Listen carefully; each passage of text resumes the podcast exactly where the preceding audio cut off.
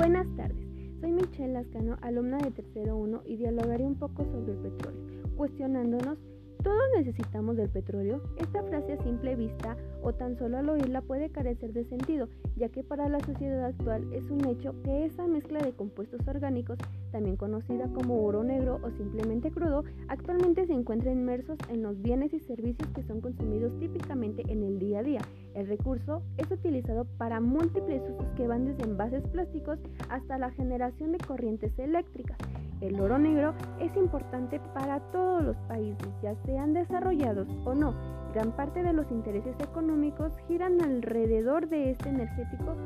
y en consecuencia puede notarse como su fluctuación en el precio del barril del crudo es de determinante en el poder financiero y político de los grandes potencias y países productores. Imaginemos, ¿en qué pasaría si repentinamente se reduce las reservas de este energético. Puede llevar a pensar en un declive tanto de los encandamientos productivos como de un aumento generalizado en los costos de esta producción, lo que significaría un estancamiento de la economía global a corto y medio plazo. En conclusión, se trataría de una crisis debido a la dependencia de transporte aéreo, la demanda de combustibles para automóviles y autobuses, ferrocarriles, etc se verían afectados muchos renglones económicos como implicaciones en el bienestar social y en general los países más afectados serían los países productores del petróleo. Es por esto que en el agotamiento de las reservas del petróleo constituye un desafío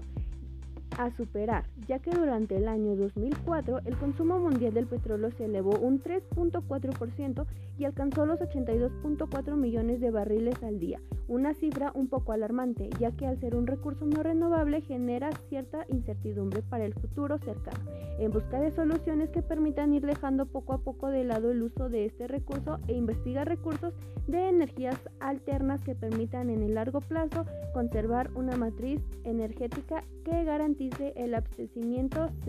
sostenible de energía.